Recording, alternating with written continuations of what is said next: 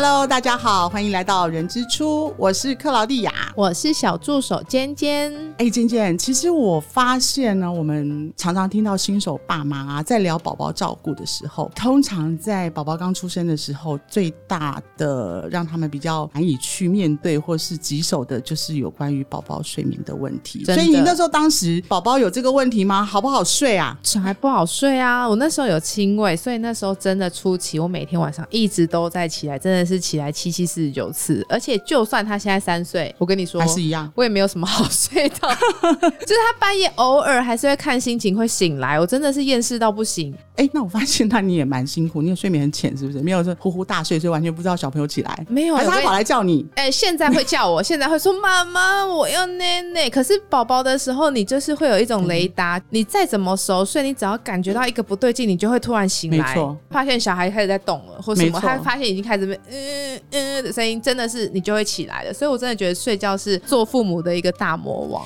对，所以呢，关于宝宝睡眠这个问题，我相信是很多新手爸妈心里面难过的关卡。所以呢，我想人之初也特别针对这个议题，想要来帮助一下新手爸妈怎么去理解宝宝睡眠这件事情。所以我们今天呢，特别邀请到了我们专修安全依附关系的国际认证婴幼儿的睡眠顾问雨嫣老师，欢迎老师，欢迎老师，大家好，我是江雨嫣。哎，所以雨嫣老师真的是这个，我相信是很多您可能接触到很多新手爸妈都碰到的睡眠问题。是是，真的就新手爸妈最害怕的。真的，老师快救救我们！三岁半还有的救吗？三岁，三岁还有救吗？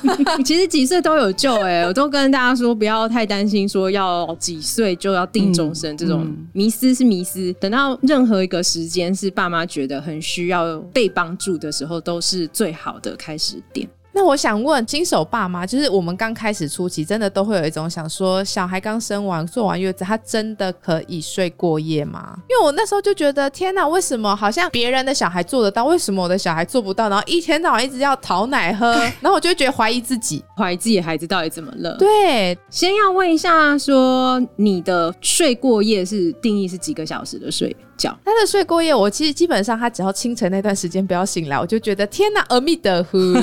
所以就算他是凌晨三点睡到早上六点半七点也可以吗？凌晨三点不行，因为对呀、想一下，所以嘛想一下，你心中如果睡过夜如，果我觉得他的睡过夜大概就是我要睡觉，譬如说我十二点十二点多嗯他要睡，十二点一点他要睡了，然后到早上五六点那时候再起来，我就觉得可以了，也就是说，你期待他可以夜间睡眠连续五到六小时。差不多。这个其实是非常多家长跟坊间上对于睡过夜的时数上的定义。嗯那做完月子，也就是说四周的宝宝吧，四到五周，三十天嘛，对，是不是有这个能力呢？我要很伤心的告诉你，这不太合乎小孩的发展。因为宝宝在出生之后啊，他会拿到一个妈妈送他最后一个礼物，叫做妈妈的褪黑激素。褪黑激素啊，其实是我们所有人在睡觉的时候最需要的东西。所以你有褪黑激素，会帮助你睡着。身为成年人，那小孩他要睡着，其实也是需要这个东西。嗯，所以在他还没有自己拥有这个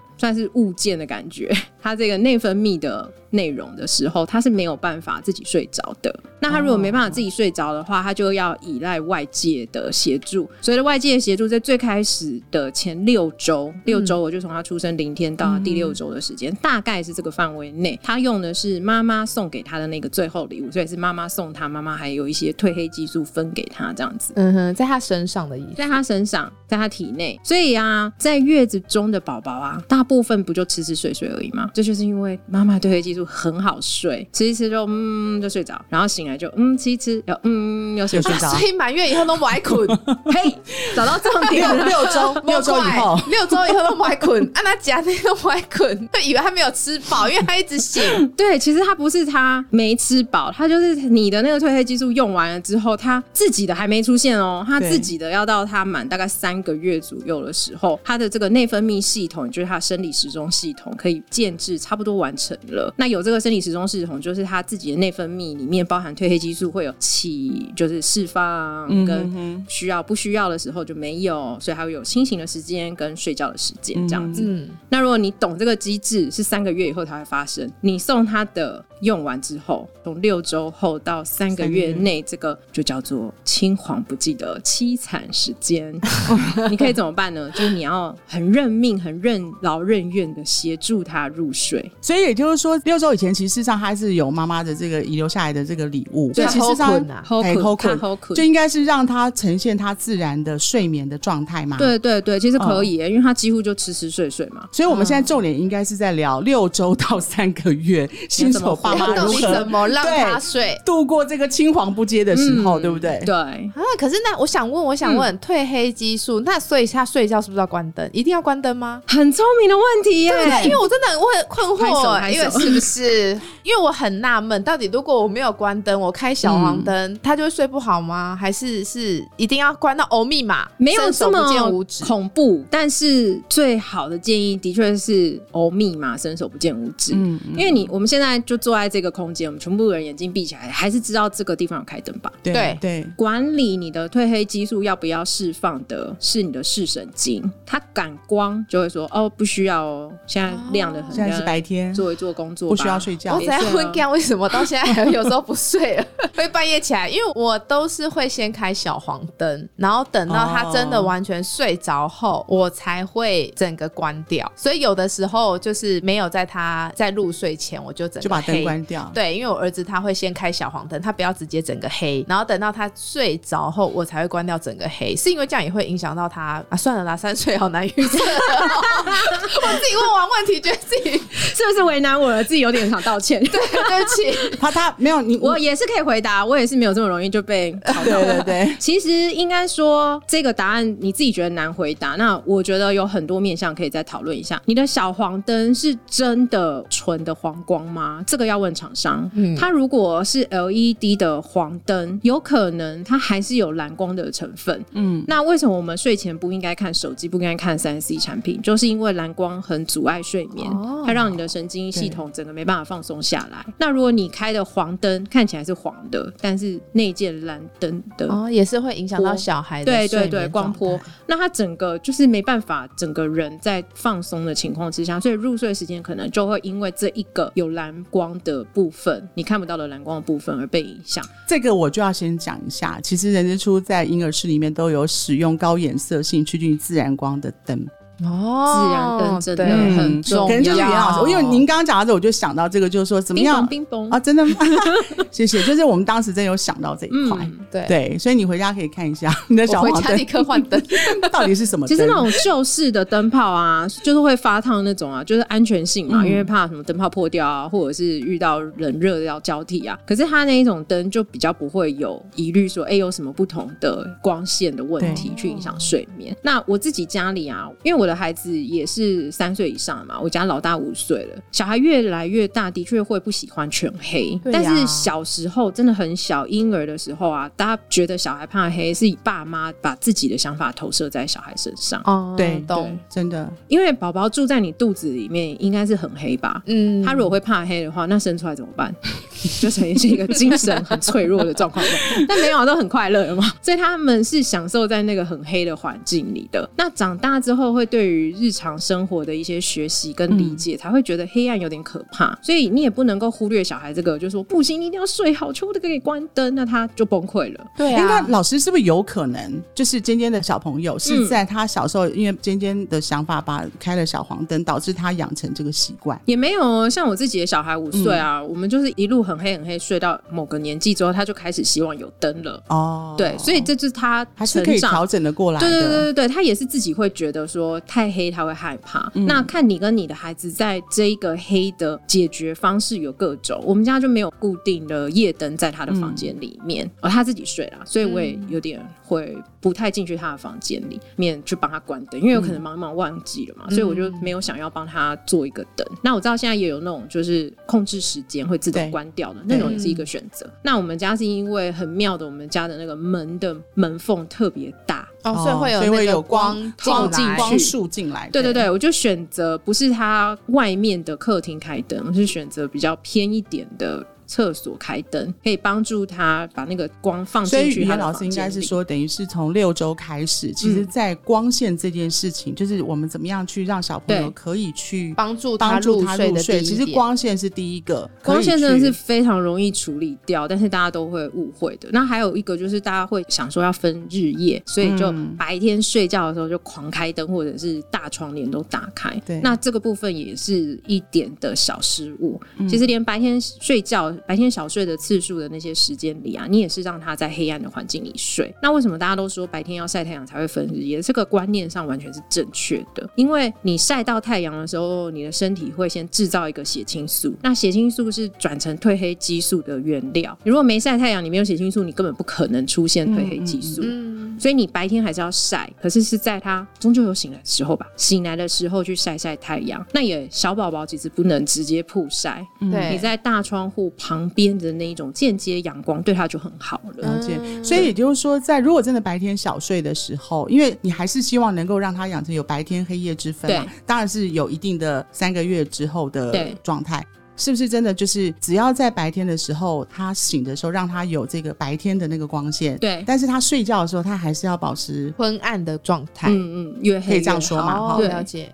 那还有哪方面，就是云老师也可以我们分享一下，怎么样宝宝不好睡，或是很难到底要怎么去建对立他们的那个睡眠？其实以最简单的方式啊，我自己觉得我有五点啦。嗯，第一点就是非常适合他月龄的睡眠跟清醒的作息。那他会因为每个孩子的月龄不一样而有一点差距。当然，很多人就说那个性差别呢？我就跟你们说，其实个性没有差那么多。为什么个性没有差这么多呢？我们就讲营养来讲好了，因为睡觉跟饮食不都是人一个人身体健康一个最基本的东西吗？那你今天说一个小孩要长高，他每天摄取的钙含量是多少？是医学上可以直接告诉你一个数字的。那他今天不会问说，哎、那今天你是爱跑外面的，还是你爱在家里的？如果你爱在家后，你的钙摄取就比较低就好了。你如果爱跑外面，你就要高一点，没有这种问题嘛。嗯因为这就是你运作一个身体正常，就是需要这样。那睡眠也是，那它多少的一点差距不会差到很大，嗯它就是都在那个范围内。那这个大家要先有基本的概念，因为很多妈妈们在讨论或爸爸们在讨论说小孩睡不睡的时候，很容易就用一点说啊，你就是生到不爱睡的小孩。其实这是一个很可哎，惜的好像错误。好像对啊，那你不会说哎，我这小孩就不用谁叫你怀孕的时候一直在熬夜？你看小孩现在不睡觉了，是不是？有没有那这个是你朋？友说的是？没有，不是不是，我说这是蛮常听到的很啊、常听到，但是我自己的感觉是胎教没有这么厉害耶。哦，睡眠这件事其实还是要在某个年龄之后，就是刚刚您您所说的，嗯包含光线，然后现在到这个是个时间作息的方式对对对，去调整吧我觉得后天的那个家长协助他稳定在作息上的这个能力比较重要。那为什么是家长不是小孩？你就很多人也会说，他累了睡不就好了吗？你要尊重你的小孩对身体自主权，或者是尊重他自己需求嘛。对可是这真的很也是不对的说法。为什么呢？原因是因为你有每天自己觉得有点累的时候，就立刻去睡吗？如果可以的话，真的吗？如果可以的话，就真的会吗？如果我现在可以去睡的话，我蛮想的。所以你现在想睡了是不是？可以吗？大家真的很诚实问这一题哦，就是如果小孩都已经睡了，家事都做完了，你是立刻选择去睡觉，还是你要熬一个自由？当然要自由啊。嗯那你有乖乖遵照你的身体累了去睡吗？呃，我 最近有，最近近有陪睡了，就直接睡到那那是你被抓去睡了，那个叫被抓走。那在这种会熬自由的情况，就知道说，即便我们是一个知道自己需要睡觉的成年人了，我们都还是会想贪玩。那你怎么会期待你的小孩不贪玩？好宝宝更贪玩，每个孩子都贪玩，什么阶段几岁都对啊贪玩。对啊，所以如果没有人把它放在一个想玩也没办法再玩多少，或是只能睡觉的环境对，就是一个只能睡觉的环境嘛。其实你放在只能睡觉的环境，他们环境里他们还是会玩一下哦。哦对啊，但至少摸摸西摸摸，对但至少很快就会睡着对，因为没什么东西可以玩了，就玩的比较少。摸着摸着就就睡睡着了，了。那是那个环境就是已经被你限制住，就只能玩这些嘛。对嗯对，所以你如果你的作息安排就是他该睡觉时间，你就把它放在这个地方，那他玩完就睡着着，那他就是一个很跟自己的人生的生理时钟合拍的一个孩子。嗯，可是如果你该睡觉的时间，你让他的选择很多，假如说现在是午觉时间，可是你选择说可以在客厅玩到累才睡着，他的午觉时间就通常就变下午茶时间，就会往后延，他就是真的是一个断电的概念。虽然大家会觉得，哎、断电很简单，又不用哄睡，又不用陪睡，可是真正像我自己的小孩跟我客户的小孩，我们也没有在陪睡跟哄睡了，嗯，我们就是时间到，把他带进去他适合的睡眠环境里，让他在这个地方自己睡着，嗯，那我们也不用陪，也不用处理他到底要玩多久，这样就好了。所以前面的一个作息的规划很重要。很重要，所以还是回到刚刚语言老师的提，就是他还是从三个月开始之后再来做这件事吗？其实从六周开始你就可以做，只是六周跟三个月最大的差别就是他没有自己的生理时钟，你没有办法期待他自己睡着，所以你在三个月以前你要协助他入睡。就是哄睡、陪睡啦。陪睡和哄睡都有可能，嗯，哄睡状况是你需要帮助他入睡的状况，通常是这样。很少六周的宝宝，你就是躺在他旁边，两个人那一二三一起躺下，然后他就睡着了默默地睡着很难吧？太难了。对，这样是陪睡哦，这样才叫陪睡嘛，对对不对？陪睡是就什么都不用做，只，是人出现就好了。对对对对，你只是一个像娃娃般的存在 玩偶对。可是那个通常是大一点才有办法做这件事嘛。宝宝的时候，六周后三个月内，你的比较是哄睡，那哄睡的方式，对，通常是拍一拍啊，嗯拍到睡着，嗯这个已经是最轻松的。没错，嗯所以除了有所谓的第一个是我们知道六周开始开始培养这些作息，然后除了有光线，那还有没有什么其他是袁老师这样提醒？可能很多新手妈妈想说啊，我小孩基本上放在那边，然后他就是很难睡，或是睡一下下就醒，还有什么方式可以让他睡得更好？真的最常听到嗯放下就醒来，没有袁老师说，就尽量不要去抱着睡，哎，陪睡是陪在旁边而已嘛。陪睡的话就进阶，不是抱着睡吧不用抱着睡嘛，哦就是陪着睡。但是那个婴儿那么小，三个月内我没有听过谁就是一起躺在旁边就立刻成。对对对对，没错没错。有的话是天使啦，他也不会想跟我们特别分享，就偷偷在家里爽了，怕刺激太多。对啊，就是会有那种睡很短啊，一下子就醒来啊，或者是断断续续的，那这种要怎么办呢？就是房间说的婴儿床上有刺，对不对？对啊，就是啃 Lucky 的号，嗯嗯嗯嗯嗯，这个其实我的观察跟我的理解，跟大家在网络上看到的说法也有一点差距。大部分你在网络上分享说，我小孩就放下床就立刻哭，然后或者是睡个十分钟、三十分钟不到就醒来，到底是发生什么事情？很多人这时候就会给你一些不是很正确的原因，例如他就跟你说，你小孩就缺乏安全感，哦，这是错误的，有听过吗？有有有有有，很常被这样怪，有想说，哎、我做错了什么？我这么爱他，抱成，这样子。说我没有安全感，没有安全感，然后第二个就会说：“哎呦，就这种环境，谁叫你们之前去月中？啊？为什么关月中就什么他们就说住过月子中心所以，回到家里那个床不认识啊。可是我跟你说，你就算 把月中的床吼买整套回去吼，连护理师也请回去，一样，结果还是一样。那到底为什么？根本跟月中没关系啊，去月中很好哎、就是可以好好休息，小孩又好好顾。那为什么大家会以为是认环境？就是那个床放下去，以前在月中是放下去就睡着嘛？嗯，那是因为是六周内的关系嘛，根本不是那个环境认不认的问题，所以他们会觉得说放在月中的那个床很好睡，然后那个环境很好睡，但是回到家这个床他认识不认识，所以放下去就嗯不好睡。对。所以才会说有一个你们之前就是给他换环境的关系，嗯。其实都是错的。原因是什么呢？我们就想一下我们自己，其实我们现在的基因跟我们很久很久以前的原始人的基因没有差很多，我们还在部落社会的基因跟我们还在狩猎时代的基因跟我们现在是差不多的。你想想看，我们如果还在部落社会啊这种社会里面睡觉，你跟我成年人睡一个觉六到八小时都没有醒来，你觉得安全吗？怕怕的吧，对啊，部落就是部落哎，山洞哎这，这我可以理解，就是我宝宝那时候如果在睡觉的时候，他毫无动静的时候，有时候如果睡，因为不是说小朋友三四小时就要起来喝奶嘛，但他如果真的完全都在睡觉没有动的时候，我会过去 看一下他有没有呼呼吸对然后看一下肚子那边有没有起伏，所以还是会怕怕的。有时候哦好像睡太久我也会怕，啊睡太短我也觉得很烦。对，这是真的是另外一个问题。那我刚刚说的就是像刚刚刚 Claudia 说的嘛，就是如果你睡到六到八小时，然后你都没有醒来，是有点怕怕的，因为就是安全性的问题嘛。嗯嗯你不知道有什么熊会不会跑来，有没有别的部落要来打你，你都不知道，你都睡太死。所以其实人没有让你自己这样子整个睡眠时间都是睡着的，有一个机制是你会偷偷的醒来，确定一下环境都没有改变。成年人也会，那你会没印象这件事情，因为起来的时间可能十秒就结束了。你真的是睁开眼睛稍微瞄一下，你就哎、诶都好好的。假如说我们现在在这一个房间睡着，醒来如果在对面的 Seven Eleven，你是不是就吓死了？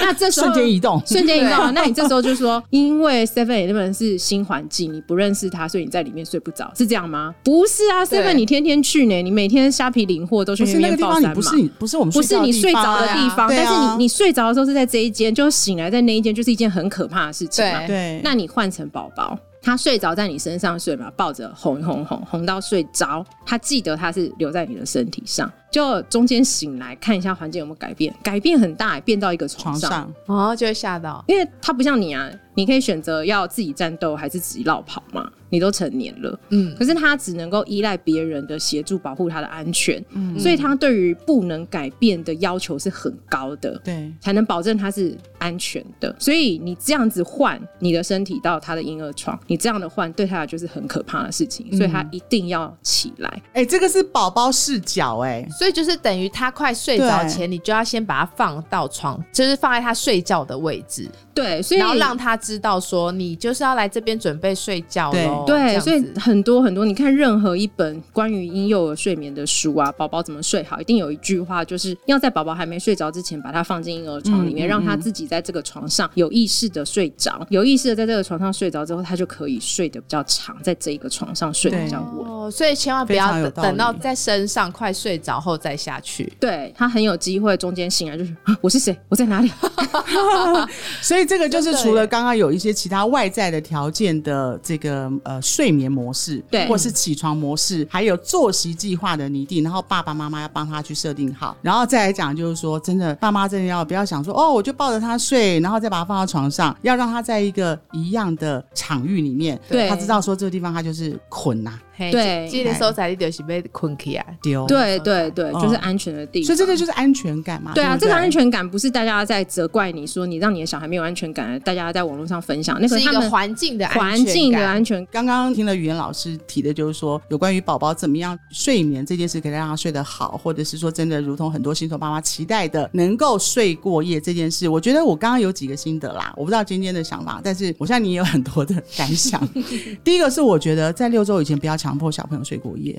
不要去期待说啊，他刚出生在坐月子期间就一定要睡过夜。我觉得这对宝宝来讲好像有点太难为他了嘛。对啊，嗯对不对你不会要求他现在就走路吧？那你就不应该要求他可以睡。对，嗯然后第二个，刚刚语言老师有提，就是说，哎，可能帮宝宝建立一个作息的 schedule，让宝宝在未来整个的生活作息能够慢慢进入到一个正常跟一般的这个模式。那这样子对爸妈来讲，跟他之间的生活方式跟他的成长，可能也有很大的帮助。对对对哦，那第三个就是有关于这个安全的安全感的问题，就是说，诶可能在环境上面的变动不要太大，让他熟悉在某一个环境。做了一个总结，刚刚语言老师嗯就其实蛮有感觉的，因为这真的可能很多是新手爸妈这边他所想的，可能他所碰到的问题。对，会觉得天哪，为什么我小孩好像都没有睡觉？可是听朋友的小孩好像很快就都可以睡了，然后好像是不是自己哪里做不好？对啊，所以各位爸爸妈妈，请问你们都记好笔记了吗？真的三、嗯三大重点，对，刚刚语言老师也跟我们分享很多这么多年来在宝宝睡眠上的一些心得。那也欢迎各位，如果真的还有针对宝宝的睡眠等等有一些的问题的话，其实也欢迎在我们的留言下呃留言处